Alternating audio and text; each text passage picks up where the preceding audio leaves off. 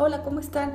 El día de hoy vamos a hablar sobre algo muy importante y relevante en estos tiempos, que es la importancia de la cultura organizacional en el mundo post-COVID-19.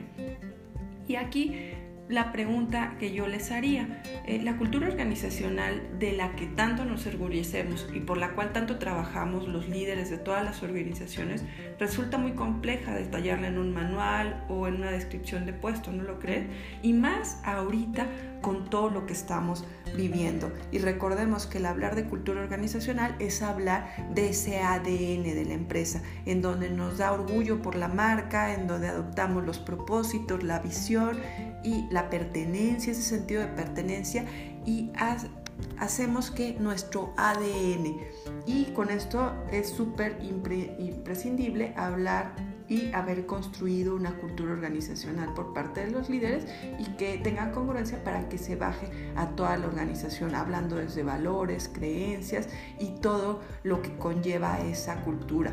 Y con esto hacer y construir es algo que tenemos que hacer como líderes, hacer una organización resiliente, en mostrar que un genuino interés por reconocer a la gente, que esas son de las cosas que tenemos que tomar en cuenta, escucharlas, eh, entender su historia, descubrir su talento y potencial y así como lo que les mueve, lo que les inspira. Y entonces la pregunta clave, ¿cómo construir una mejor cultura organizacional en el mundo post-COVID?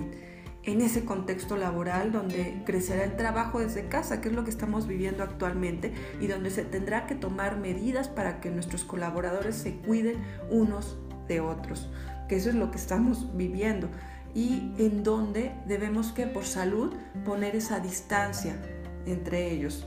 Y ese es el principio fundamental. Ese principio no va a cambiar. Las personas son el resultado más valioso de toda organización y como líderes tenemos esa responsabilidad de construir y contribuir a darles ese valor. Conozcamos a estos nuestros colaboradores, escuchémoslo e identifiquemos sus necesidades y definitivamente seamos más humanos. Aprendamos a reconocer sus éxitos, aprendamos a guiarlos cuando se equivoquen, no pongamos estrés de más son de esas cosas que tenemos que saber trabajar y tener ese feeling como líderes que somos de equipos de trabajo o si no lo somos, que los vamos a llegar a tener.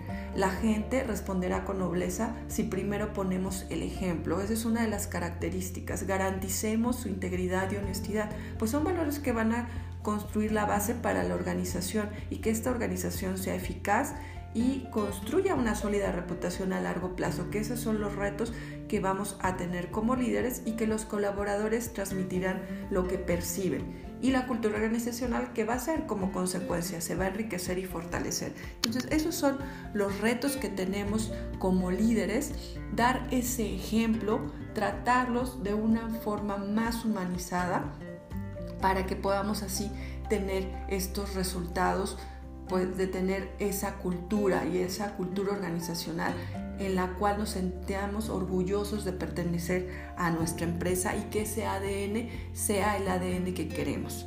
Pues muchas gracias y nos vemos en nuestro próximo podcast.